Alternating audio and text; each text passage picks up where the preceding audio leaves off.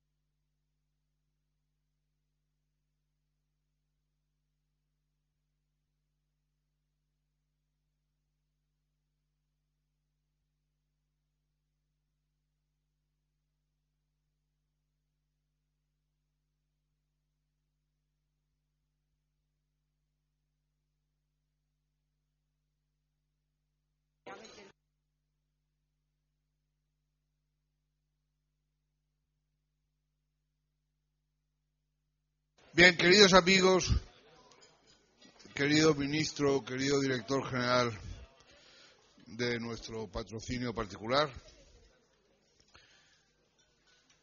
estamos, quiero decírtelo con ya la, rodadura esta larga profesional y de, estamos emocionados de las sesiones que han, han tenido lugar esta mañana eh, me hubiera gustado que las hubieras podido ver aunque hubiera sido por una rendija. Los periodistas hablando mal de sí mismos. Eh, bueno, también han hablado mal de los editores. En general se ha hablado mal. Y sin embargo, no sé por qué, no se ha hablado del gobierno. Apenas. Una cosa, algún punto mínimo de tangencia.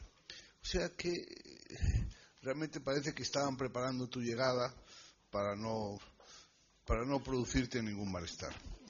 Eh, entonces, simplemente darle la palabra a nuestro agradecerte que estés aquí. Todo este esfuerzo de concentrar periodistas de toda España, de todos los lugares de la geografía, eh, con responsabilidades cada uno en sus medios, eh, que vienen aquí y que debaten y discuten y exponen y demás.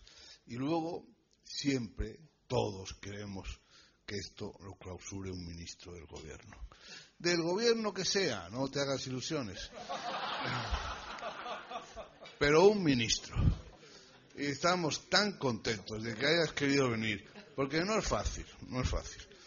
Eh, y nos parecía que era muy idóneo que vinieras tú, porque antes y después de ministro, eh, que lo siga siendo mucho tiempo si es así, antes y después eres un político, eres un político eh, que ha dado la cara, que ha estado en muchos sitios, que se ha bregado en el Parlamento, que ha tenido unas responsabilidades muy específicas y que ha podido ver la política más allá del observatorio particular que permite tener la posición de ministro de Sanidad. Así que muchísimas gracias. Querido Diego, presidente de la asociación, no te muevas, ahí mismo como estás, sin levantarte. Yo es que me levanto por la cosa de Anson, que siempre se levantaba. Eh, no te muevas, ejerce tu oficio de anfitrión y, luego ya pasaremos a las moderadoras. buenas tardes a todos, buenas tardes, ministro. Eh, Miguel Ángel siempre hace lo mismo. Me pasa la palabra después de haberlo dicho el todo con lo cual ya es muy poco lo que me queda a mí. No sé si pretendía que, me, que fuese yo el que criticase al gobierno. Desde luego no era mi intención en absoluto, puesto que el gobierno no fue criticado en todas las sesiones de la mañana, así que muchísimo menos ahora. Pero bueno, ya fuera de intentar eh, decir unas palabras con buen humor, yo creo que mm, estamos todos la Asociación de Países Europeos muy satisfechos del desarrollo que ha tenido que han tenido las dos sesiones de esta mañana. Creo que han sido muy dinámicas, muy interesantes y, desde luego, de esas que nos dejan recuerdo, igual que ha ocurrido con otras ediciones de este seminario que tan generosamente nos patrocina Coca-Cola. Aquí está presente el director general, a quien quiero expresarle eh, nuestro agradecimiento. Eh, y, por supuesto, por supuesto, tengo que dar la bienvenida al ministro de Sanidad y de Igualdad, al señor Alonso por acompañarnos. Decía Miguel Ángel que es tradicional en las trece ediciones que llevamos ya de seminario que siempre han sido clausuradas por un ministro. Desde luego pensamos seguir con esa tradición como es lógico, pero además nos encanta que sea ministro de Sanidad, sobre todo ministro de Igualdad, porque de lo que sí se ha hablado mucho hoy en los debates ha sido justamente de igualdad. Por supuesto, ha salido eh, varias veces la diferencia en las redacciones y en los puestos de dirección de los medios entre mujeres y hombres. Todavía las mujeres no diría que están discriminadas, pero todavía ocupan muchos menos puestos de responsabilidad en los medios cuando realmente en la práctica cotidiana del periodismo yo creo que ya son más las mujeres que hombres. Pues la presencia del ministro de Igualdad que siempre es una persona enormemente receptiva cuando en la Asociación de Periodistas Europeos le pedimos que acuda a alguna de nuestras actividades, sobre todo a nuestros almuerzos, y estoy seguro que lo mismo hará con otras organizaciones profesionales y, por supuesto, con los profesionales que se encuentran con él, agradecerle muchísimo que además, en plena campaña preelectoral, eh, haya podido restarle a su agenda unos minutos para estar aquí, con nosotros. Así que muchas gracias, ministro. Muchas gracias a todos vosotros por acompañarnos un año más y reitero muchas gracias a Coca-Cola. Muy bien. Entonces, esto tiene siempre la misma pauta. A continuación, las dos mm, colegas que han moderado cada uno de los sucesivos eh, mesas redondas, va a hacer un rápido y sucinto resumen de lo que ha consistido y, después de eso, pues eh, le daremos la palabra al ministro y después, amigos, el ministro va a quedar disponible para que se le hagan preguntas. Como no queremos que haya enmiendas a la totalidad, como no queremos que, como es costumbre entre todos nosotros, se levante alguien para dar una conferencia alternativa a la que se ha escuchado, os vamos a pedir que ya, con lo que vayáis teniendo en la cabeza, o bien, según escuchéis al ministro, utilicéis los medios de escritura que se os han facilitado para formular vuestras preguntas por escrito, que yo filtraré cuidadosamente. Muchas gracias. Entonces, Querida y admirada Sandra Golpe, tú que has moderado el primer panel, la evolución de las redacciones, ¿podrías de manera sucinta explicarle al ministro y a todos los demás las conclusiones? Miguel Ángel, de manera muy sucinta y muy breve, porque como pueden ustedes comprobar, mm, estoy quedándome sin voz y hay que hacer un informativo esta noche. O sea que estoy un poquito preocupada por esto, pero bueno, nada, luego un poquito de miel limón. Hemos hablado, ministro, del estado actual de las redacciones de, sobre todo los periódicos. Hemos tenido a cinco invitados que son em, periodistas especializados en este momento en diarios online. Entonces, eh, todos coincidían en que en este momento el lector es mucho más importante, es un factor eh, fundamental, que ellos están al tanto de cada información, que cliquean, que no cliquean.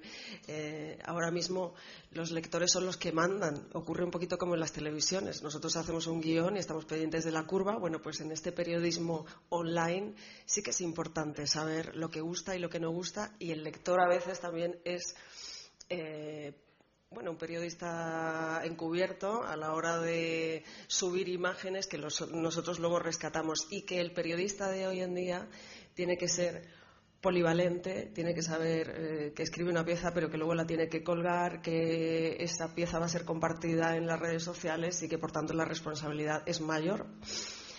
Por otro lado, estaba pensando en que también se comentó que el papel, eh, el eterno debate, ¿ha muerto o no ha muerto el papel? Pues no, el papel no ha muerto y tiene su sitio. A mí me ha dado la impresión de que el papel se queda eh, para ese periodismo más de largo recorrido, más de análisis, que también es necesario y que los dos formatos pueden convivir tranquilamente, aunque eh, es una realidad que las jóvenes generaciones no leen la prensa escrita y que por lo tanto eh, el papel va a tener que hacer un esfuerzo por venderse también a esas nuevas generaciones. Y hemos abordado levemente eh, el rol de la mujer en los medios de comunicación, porque si bien es cierto que somos mayoría en las facultades de periodismo y también en las redacciones y que poco a poco pues vemos mujeres ejerciendo bueno, pues puestos importantes, hemos tenido a Monserrat Domínguez, por ejemplo, que es eh, la directora del Huffington Post, todavía en ese sentido nos queda mucho, mucho camino por, recorrer y damos fe nosotras que, bueno, que llevamos ya unos añitos eh, trabajando y que, y que vemos que ahí todavía nos queda, nos queda mucho camino por conquistar. Pero bueno, en cualquier caso, la tecnología va a ser una gran aliada de los periodistas, lo está siendo ya, pero es un poco la vía que tenemos que seguir para llegar a todos los lectores. Y es un poco, a grosso modo, la situación de las redacciones, pues eh, sí, eh, son redacciones más ligeras, son redacciones menos numerosas, pero los profesionales eh, están en muchos casos muy cualificados y, y se hace también periodismo de calidad, de mucha calidad. Y bueno, luego mi compañera Sonsoles ha estado moderando una mesa que va y versa sobre un tema también muy importante que hemos tocado, pero de refilón en nuestra mesa, que es la relación entre el poder ¿eh? y los medios de comunicación. Los poderes. Los poderes, sí, ministro. Buenas tardes. Se lo voy a contar en tres conclusiones para no aburrirle, sobre todo a todos los que nos escuchan que ya lo han escuchado. Primera, nuestra profesión, el periodismo, sufre más que nunca la precariedad de la crisis económica. Como consecuencia, al calor de esa crisis, o debería decir, al frío de esa crisis, han nacido nuevas redacciones, nuevas redacciones. No ha habido, pese a todo, unanimidad al redefinirnos. Y creo que es importante que usted lo sepa. Periodista precario no siempre es periodista sumiso. En este nuevo momento en el que nos encontramos, que un ministro del Gobierno lo sepa, nos deja tranquilos. Segunda conclusión. La política, creemos, vive su propia redefinición. Los nuevos políticos, a falta de escaño, han entrado en los platós de televisión y usted lo sabe. El Gobierno le ha costado entrar, pero al final llama a la puerta de, esos platós de televisión en los late night de los sábados, por ejemplo, porque saben que ahí hay votos. Les ha costado, pero al final se han dado cuenta. Y tercera, una queja generalizada, sobre todo entre los colegas que han cogido el micrófono en esa sala. Llaman ustedes demasiado. Siguen descolgando el teléfono para llamar a las direcciones de informativos. Sé que quizá usted no lo haga, ni siquiera su equipo, ni su secretario de Estado, ni siquiera este gobierno, me atrevería a decir. Pero mientras sigamos sintiendo que el poder a veces nos toca las orejas, yo se lo tengo que decir, sobre todo porque en esta sala se ha escuchado. De todas formas, anímese porque es usted uno de los ministros más queridos por la prensa y solo por eso pues le despedimos con un abrazo para que empiece a comer o a hablar, básicamente.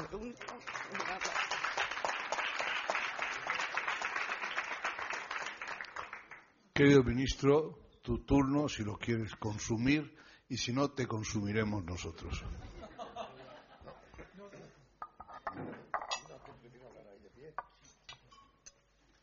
Yo apenas sentado. ¿Esto funciona? Sí, funciona, funciona muy bien.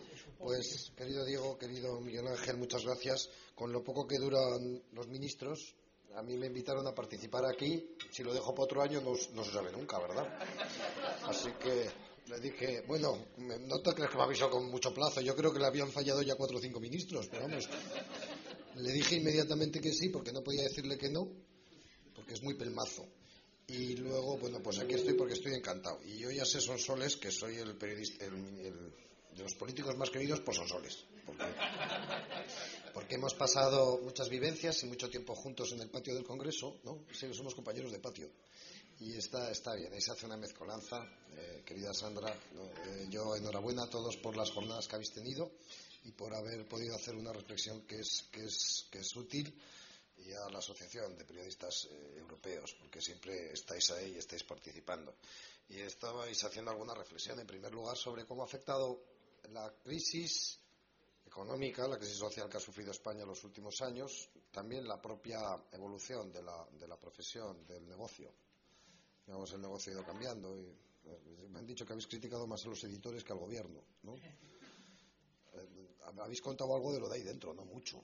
Yo estoy en inferioridad de condiciones porque tengo la sensación de que todos vosotros sabéis algo que yo ignoro y se supone que debería ser al revés, pero en fin. Eh, pero esa crisis se ha llevado 11.000 puestos de trabajo por delante a lo largo de estos años en el sector de profesionales, periodistas que ejercían su función y que hoy ya no la eh, ejercen. Ahora ya ha ido descendiendo el ritmo de destrucción de empleo en esta profesión, pero ha sido un ritmo de destrucción de empleo muy intenso y que en el que seguramente estaban además participando otras, otros factores. Unido a eso, como decía Sonsoles, es verdad, se han precarizado las condiciones en las que se desarrolla el trabajo y hoy, hoy, vemos las condiciones en las que nuevos periodistas tienen que incorporarse. Es verdad que cuando uno habla con los periodistas más mayores y te cuentan cuál es la vivencia y cómo lo ven, pues también ellos conocieron épocas muy duras y empezaron también con, con escasas posibilidades y luego hubo una posibilidad cierto desarrollo y de, hacer carreras, ¿no? Y de, en fin, de, poder ser un profesional reconocido y no un profesional, como decía Soso, es un profesional en precario. Entre otras cosas lo consiguieron hacer porque tampoco eran profesionales sumisos, ¿no? Y yo en ese, a eso me referiré ahora desde la vivencia que tenemos quienes nos dedicamos a la política y estamos en, permanente diálogo y a veces discusión con los que se dedican a contarlo. El, el, político, en realidad, todo el mundo quiere que el político se dedique a contarlo, pero que lo cuentan normalmente pues es, muchas veces, tantas veces, ¿verdad? Son, son los periodistas. De manera que ese era el, entorno en el que se produce esa reflexión. Yo a ese respecto quiero decir que como nos rehacemos todos los días y cada día nace con una ilusión distinta, pero creo que con el trabajo que hemos venido haciendo, y lo tengo que decir también desde el Gobierno, porque creo que la sociedad española ha demostrado ser muy resistente debemos mirar el futuro con optimismo. Y que, porque el futuro va más allá de, un soporte. el papel eh, sirve, no sirve, los digitales van a vivir de una manera, de otra. Al final aquí lo que importa son las ideas. Las, ideas buscarán el soporte, la manera de llegar, la manera de comunicarse.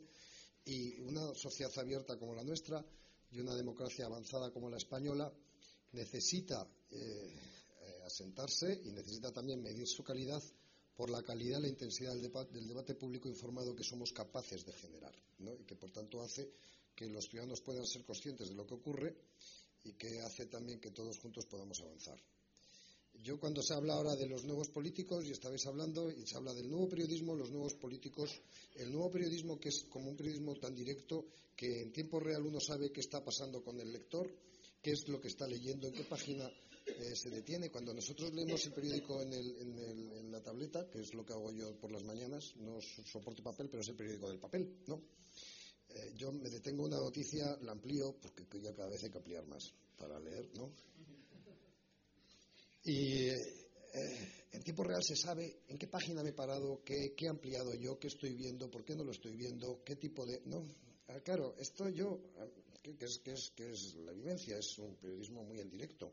También hay una política como muy en directo. A veces la política ocurre directamente en el plató de televisión, llega directamente a las casas, se está generando eh, allí y hay una especie de sensación de nuevo periodismo, eh, nueva política, porque las eh, maneras de informarse han ido, han ido evolucionando y han, ido cambiando.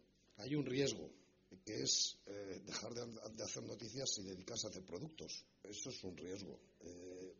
Claro, la noticia es un producto, pero ¿de qué manera es un producto? Política también hay un riesgo. Considerar la política más como una oportunidad cuando la política fundamentalmente es una responsabilidad, no una oportunidad. Eh, lo cual, pues para los que hemos pasado por un cargo de responsabilidad en un ministerio, aunque yo haya estado poco tiempo, las mañanas y los días a días del ministerio son complicados, porque hay que tomar decisiones. Y esas decisiones muchas veces pesan. Y la, y la manera de fundamentar una decisión necesita el soporte de alguna idea, de un proyecto. Necesita, el, Sandra, lo que decías tú, ese periodismo de análisis de largo alcance, es la política de análisis de largo alcance, de sentido de responsabilidad que luego pesa cuando uno tiene que tomar una decisión o cuando uno, en el ámbito de la información o en el ámbito de la gestión política, está sometido lógicamente a un juego de presiones que no es precisamente la nuestra cuando llamamos así. Si un político llama para decir me gusta cómo me ha sacado esta información, pues tú le puedes escuchar, pero luego hazle el caso justo, Sonsales. No, no, no temas ninguna represalia vamos, tú más chula que punteras. Eh, eh, hasta ahí podíamos llegar, ¿no? Pero ni siquiera me parece mal, porque me parece bien que haya una comunicación y que haya un feedback respecto de lo que se ha publicado, cómo se ha publicado o cómo se ha sentido. Pero uno necesita un, soporte de una base y, tiene que entender que esa base tiene que ser de largo alcance. Yo recuerdo que una de las cuestiones, está en mi jefe de prensa, que se pasó al enemigo y ahora está, está en un gabinete político. Pero, pero claro, en la presión, en los momentos más difíciles, en la presión de la, de la comunicación, cuando no teníamos muy buenas noticias que dar, más bien disgustos, ¿no? y es lo que salía, una situación de crisis económica, una situación con unas consecuencias sociales donde la gente pues estaba pasándolo mal y estaban enfadados, afloraban los casos de corrupción, en fin, se había hecho un cóctel perfecto de inestabilidad, de incertidumbre, de inquietud, y uno tenía que salir, yo salía los martes, ese era mi día, martes, todos los martes eran 13 en aquella época.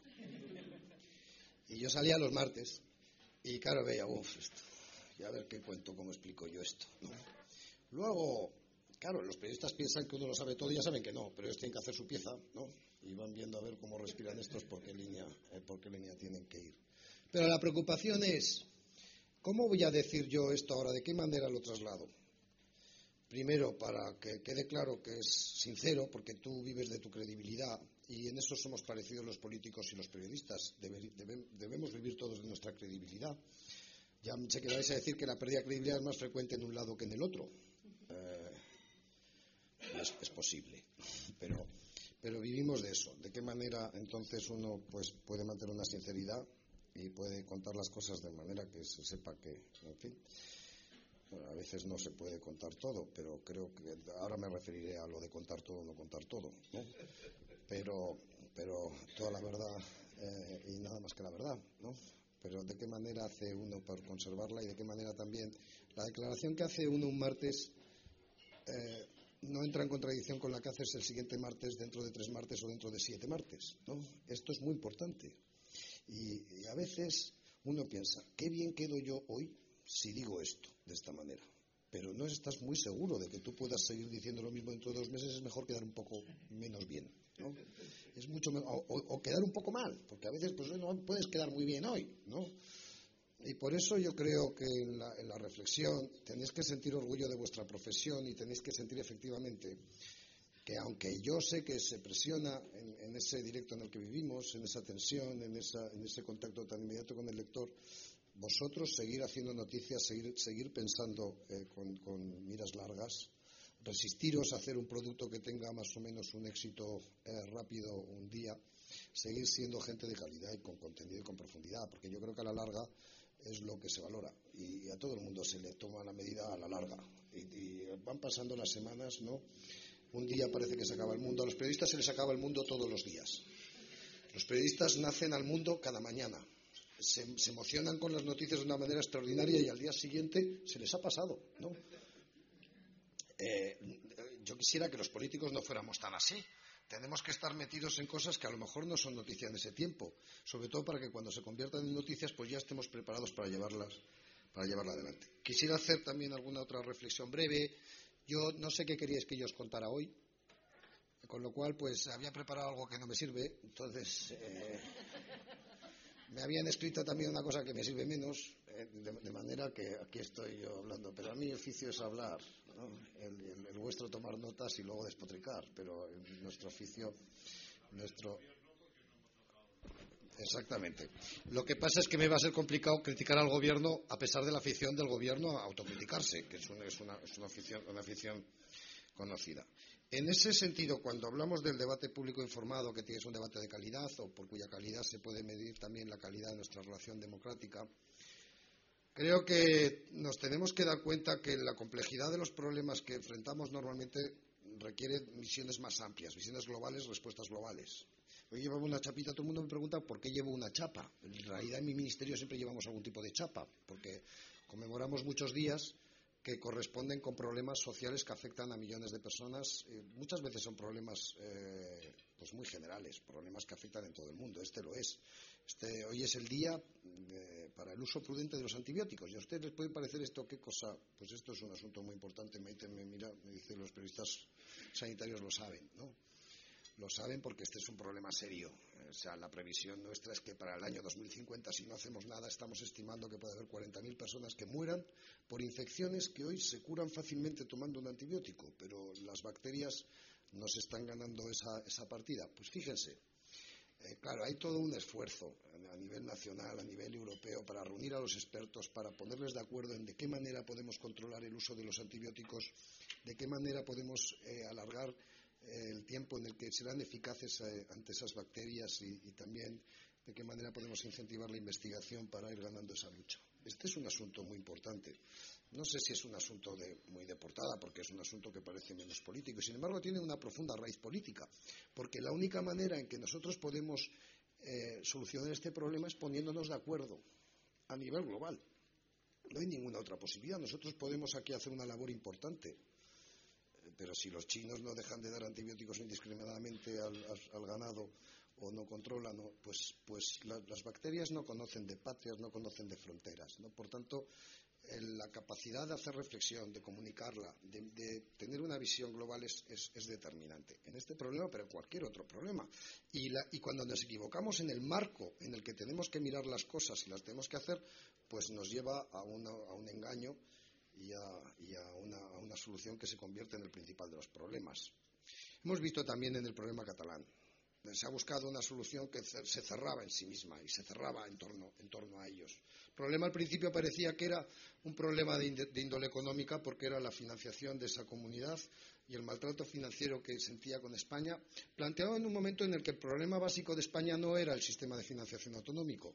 El problema básico de España es que no tenía acceso de financiación a los mercados internacionales y que por tanto no tenía confianza y que, ejerciendo su papel en el mundo ese papel se había debilitado extraordinariamente porque no infundía confianza porque las bases de su sistema económico eran, eran débiles porque había que acometer unos cambios de fondo, de estructura para volver a ganar esa posición y por tanto para volver a obtener esa capacidad de ser financiado por el resto del mundo para volver a ganar esa capacidad de competir que te genera tu propia capacidad de, obtener esa, financiación de tu economía y, por tanto, trasladarla también a todas las partes que componen el Estado español, no solamente a la Administración General del Estado, sino cada una de sus partes, las administraciones autonómicas. Ese era el problema. No, era el otro el problema. y se desenfocó la mirada, se abrió un debate que no se ajustaba con lo que estaba ocurriendo y, al final, pues en una huida hacia adelante infinita ha llegado a convertirse en esa presunta solución, en el principal problema y en un, estado de bloqueo que afecta a los, ciudadanos. Creo también, por tanto, me parece que hay que eh, ver el nivel global y que hay que acertar con el marco en el que uno plantea las cosas. Quiero decir ya dos breves, brevísimas, brevísimas ideas, ideas más. Eh, las monedas de una, de una libra de dos libras, en el, en el canto hay una frase de Newton que dice Upon the shoulders of giants, sobre hombros de gigantes. ¿Qué es lo que él dijo cuando le preguntaron cómo es posible que usted haya desarrollado todo este sistema? Dice, porque yo me subí sobre hombros de gigantes. Y yo subí sobre Galileo, sobre Kepler, y vi entonces, desde donde ellos habían llegado, eh, continué su trabajo y entonces pude ver todo este sistema. Cualquiera de nosotros hace eso permanentemente. En la profesión periodística también. Creo que en el periodismo ha habido una continuidad generacional por lo, que yo he vivido siempre y que se ha reconocido a los que estuvieron antes y que estaban antes, aparte que hay algunos que no se van nunca, ¿no? Y están permanentemente, pero bueno, pero se ha ido reconociendo. Y hemos ido construyendo sobre lo que hicieron los demás. Y esta es una idea que para mí también tiene mucha importancia. Puede decir, es que entonces tú, claro, tú eres un conservador de un partido conservador. No. Pero hemos llegado aquí porque hay gente que luchó para que tuviéramos un marco de convivencia y es muy importante entender que llegaron hasta un punto, que hay otros problemas sociales que nosotros podemos desarrollar en los que tenemos que seguir, pero que la idea de un adanismo en política, de no importa nada de todo eso porque yo voy a hacer tabla rasa porque mi mundo es nuevo, es, una idea profundamente equivocada y es una idea negativa. Y por tanto yo creo que necesitamos esa conexión seria, esa conexión eh, real y esa conexión que nos haga para que podamos tener ilusión sobre nuestro futuro, sentir algún orgullo sobre nuestro pasado, porque si no sentimos ningún orgullo de nuestro pasado y de lo que hemos hecho como españoles, ¿cómo vamos a construir un futuro con ilusión? ¿Cómo haciendo una enmienda a la totalidad de todo lo que hemos sido a lo largo de, las últimas décadas y el progreso que hemos conseguido? Vamos a poder decir, ahora tenemos que empezar a hacer todo de nuevo y lo vamos a hacer con ilusión, lo haremos con miedo, lo haremos con incertidumbre y lo haremos de una manera vacilante y terminaremos descubriendo que era verdad, que a lo mejor algunos de los que estaban denostados Hombre, gigantes no sé si eran, pero era gente sobre cuyos hombros merecía la pena subir para poder ver más lejos y que esa es la única manera en que nosotros eh, creo que podemos ver, podemos ver más lejos. Y finalmente quería decir, porque si no sigo hablando y hablando y hablando, tenía alguna idea más, pero quiero decir que eh, hay que contarlo todo. Más que contar, lo voy a decir de otra manera. No se debe hacer nada que no pueda ser contado. Nadie. No se debe hacer algo pensando en nadie lo va a saber. ¿no? Esto nos lo decían de pequeños en el cole. Pero en las sociedades complejas, para que eso esté garantizado, existen ustedes. Y esa es una función muy importante de control de la acción del poder. Y las restricciones no pueden, no pueden afectar a ningún ámbito. Y cuando hay una restricción de seguridad nacional es evidente que tú no puedes contar en ese momento lo que, lo que sabes, lo que está pasando, porque afectaría a un bien superior que no debes dañar. Pero aún así, el que está tomando la decisión de seguridad nacional tiene que ser muy consciente de que todo eso, todo eso tendrá que poder explicarlo algún día, con todas las garantías, equilibrando todos los bienes que queramos, que queramos proteger y que en ese esfuerzo de cómo contamos las cosas, qué es lo que podemos contar de una manera responsable, qué, no debemos hacerlo, de qué manera informamos. Y esta semana es una semana crítica en ese sentido, y ha sido crítica. ¿Qué imagen pongo? ¿Cómo enfoco esta noticia? ¿Cómo lo cuento? ¿De qué manera me dejo arrastrar por, por ese producto que ronda ahí? ¿no? Creo que ha habido una actitud bastante responsable en general de los medios de comunicación.